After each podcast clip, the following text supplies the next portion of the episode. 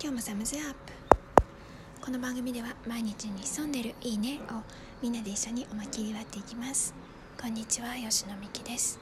今の私のいいねは夕焼けがピンクで綺麗だということです。田舎や郊外に移り住んでそこで暮らしたり働いたりすることを考えている方その選択肢を持っておきたい方が今都市圏にいてどんなことを準備できるかという視点から前回お話ししましたが今回もその準備編のお話をしたいと思います。全てまあ一言で言うと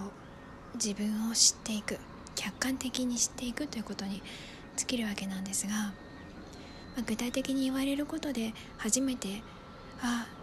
そんなこと考えたことなかったということもあるかと思うので今日も具体的にお話ししていきます。例えば山に囲まれている土地。その山に囲まれているといっても遠くに山が見えるというよりも山が迫っているようなところ。だと実は日照時間が短くなったりします。なのでその場所から例えばこう30分ぐらい行ったところが、まあ、もう少しこう開けていて山との距離が近いところではなく遠いところだとすると実際にこう日が沈んだと感じられる時間に30分ぐらい差が出てしまいます。つまり山が迫っているところに住んでいると山の向こうに太陽が沈んでその後こう間接照明みたいな感じで時間が流れていく。そういう、まあ、特別な夕方の時間が訪れるんですね。ただ、まあ、その分例えばこう洗濯物が乾く時間が減ってしまいますし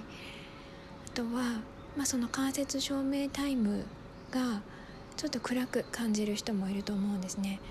でそれがまあ一年中続くわけですから、まあ、一年中大体日照時間が30分以上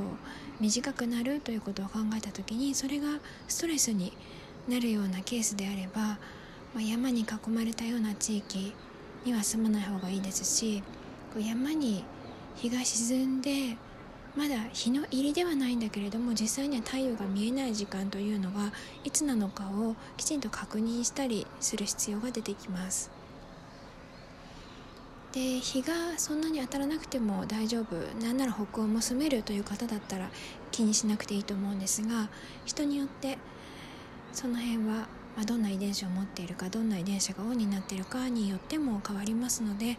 そういったことも、まあ、自分をよく知る客観的に知るということをしていくと、まあ、どんな環境に行っても